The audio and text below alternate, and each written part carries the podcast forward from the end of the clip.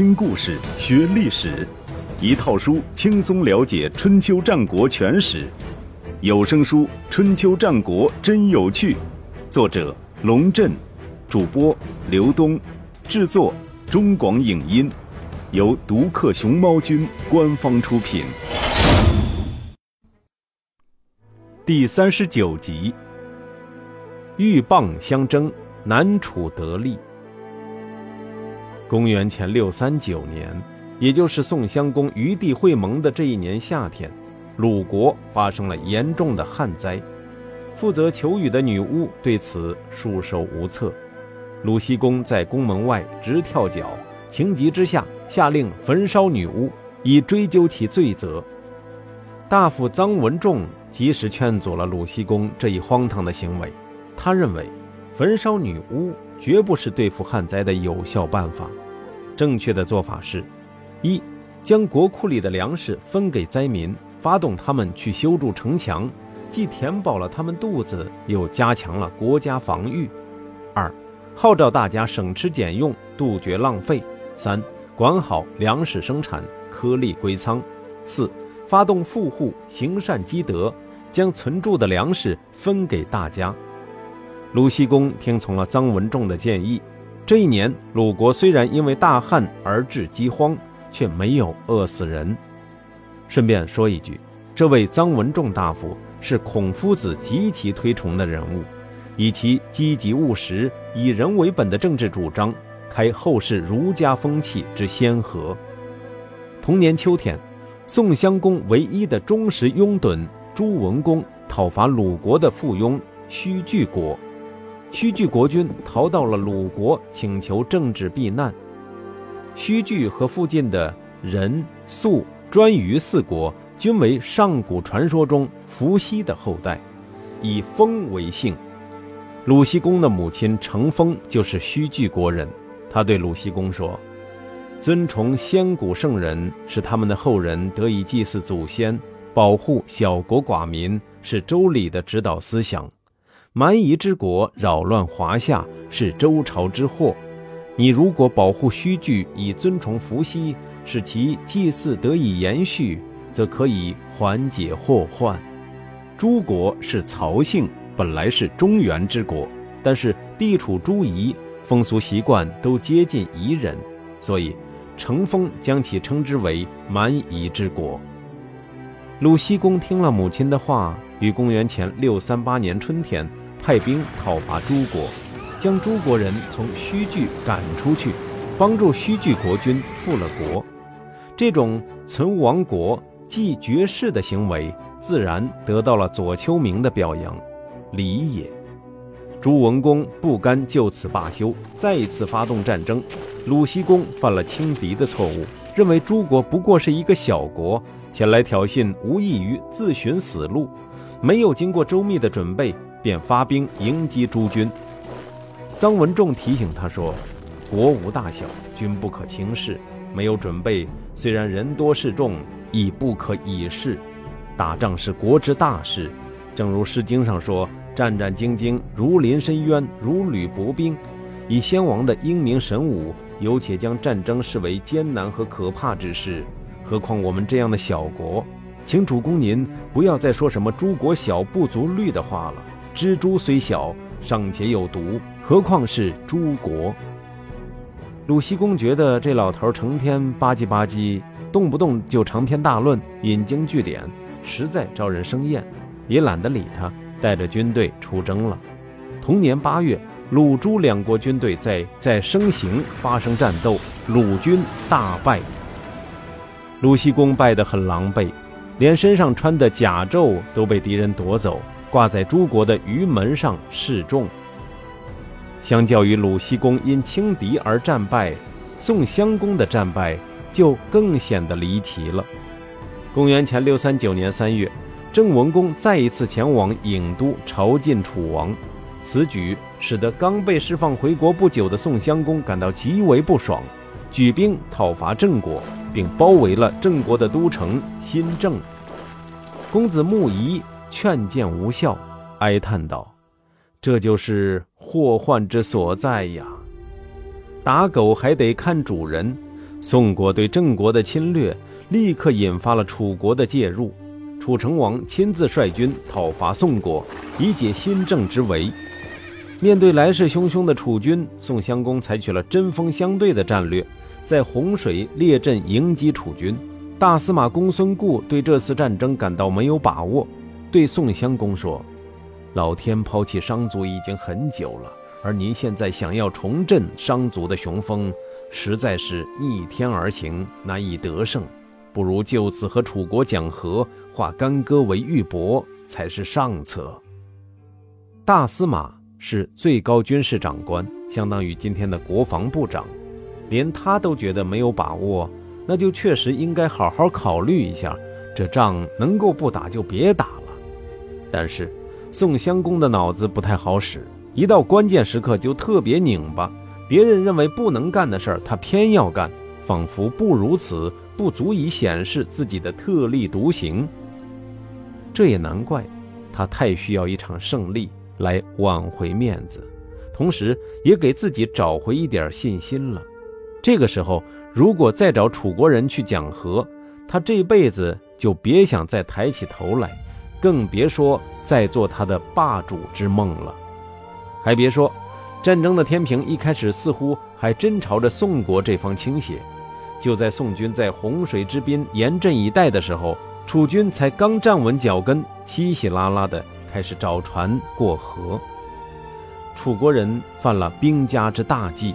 宋军只要趁着楚军渡河之机发动进攻，楚军就基本上没有还手之力。《孙子兵法》说：“客绝水而来，勿迎之于水内，令半渡而击利。”翻译成白话：敌人渡河而来，不要在敌人没有上岸的时候就迎击，而要等到敌人过了一半再发动攻击。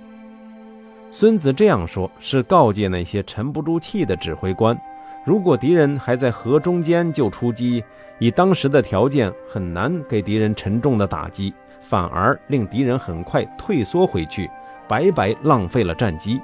如果敌人已经过了一半再发动攻击，则已经上岸的敌军尚未立住阵脚，很容易被击溃；而仍在渡河的敌军也因此进退两难。最终导致全军覆灭。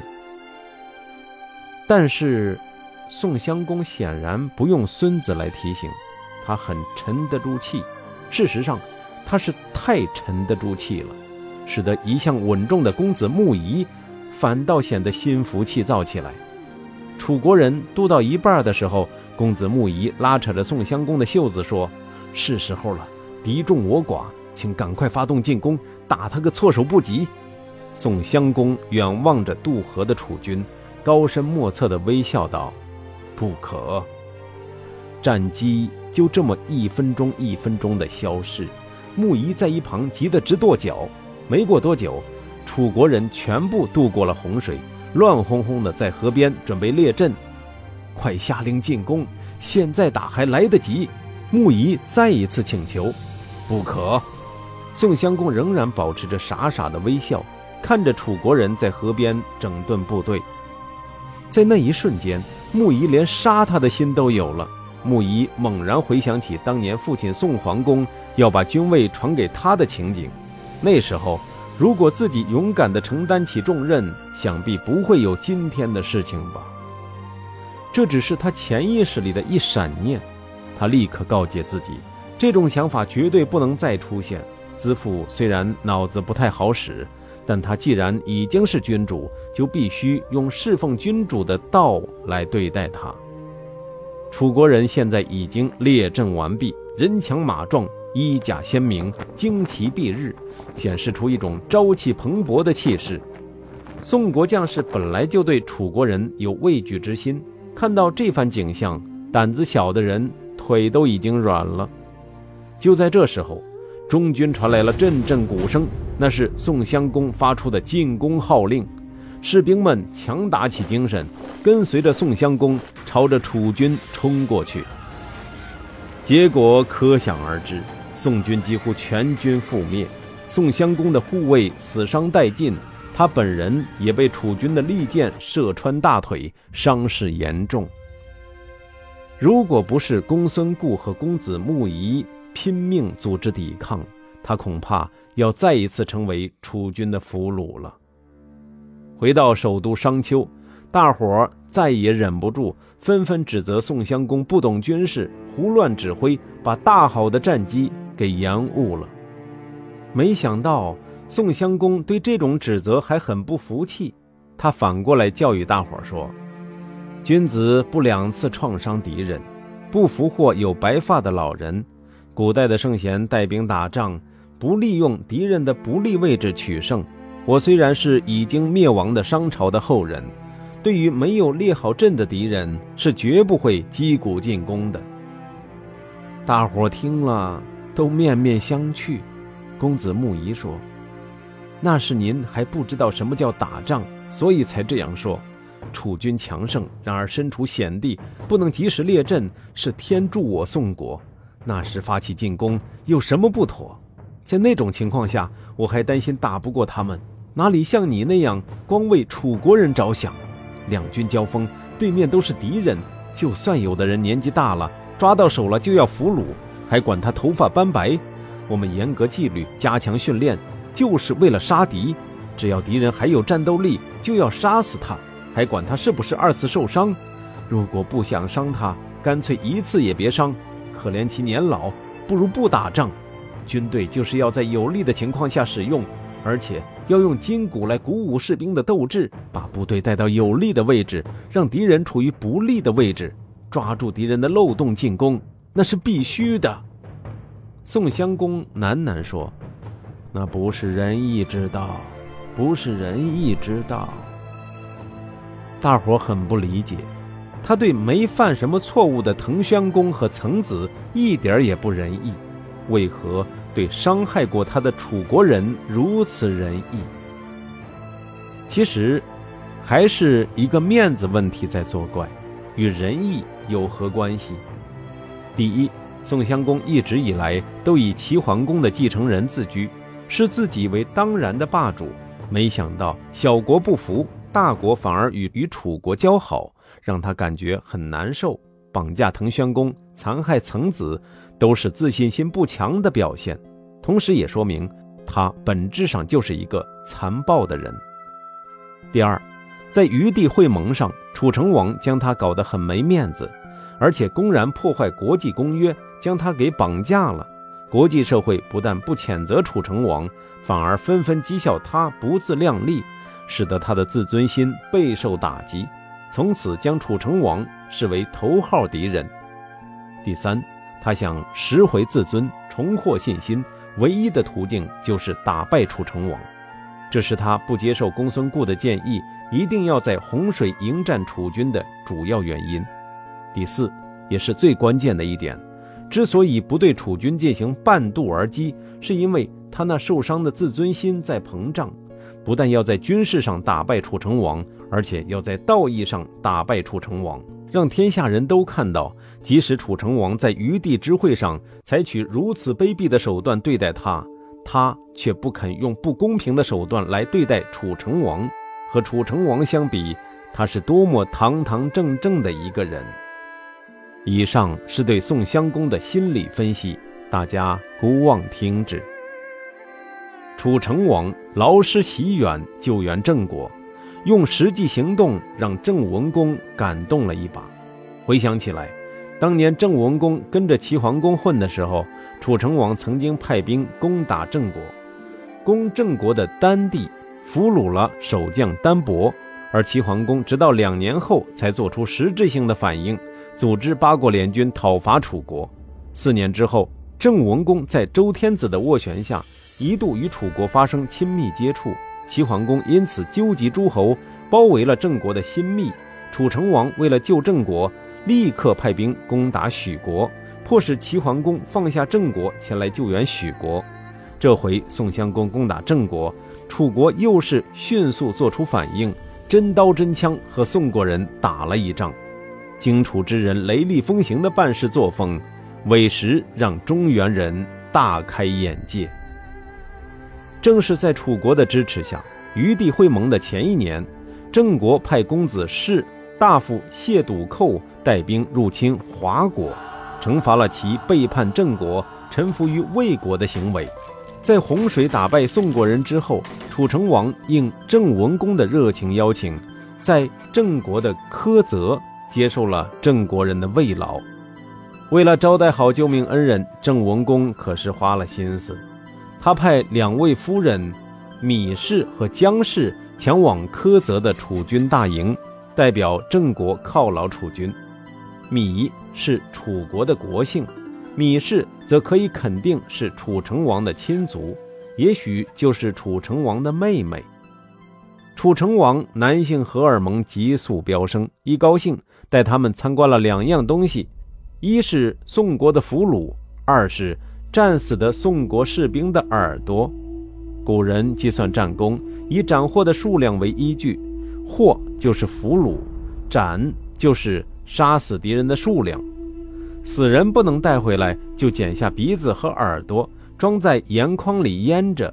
一方面便于点数，一方面也是为了带回家去向父老乡亲展示。当时米氏、姜氏参观了楚成王的斩获，吓得面目苍白，半天都说不出话来，差点没晕倒。楚成王倒是十分开心，他心里想：到底是妇人，这点小事就被吓坏了。身为男人的满足感油然而生。左丘明对此不屑地评论道：“非礼也。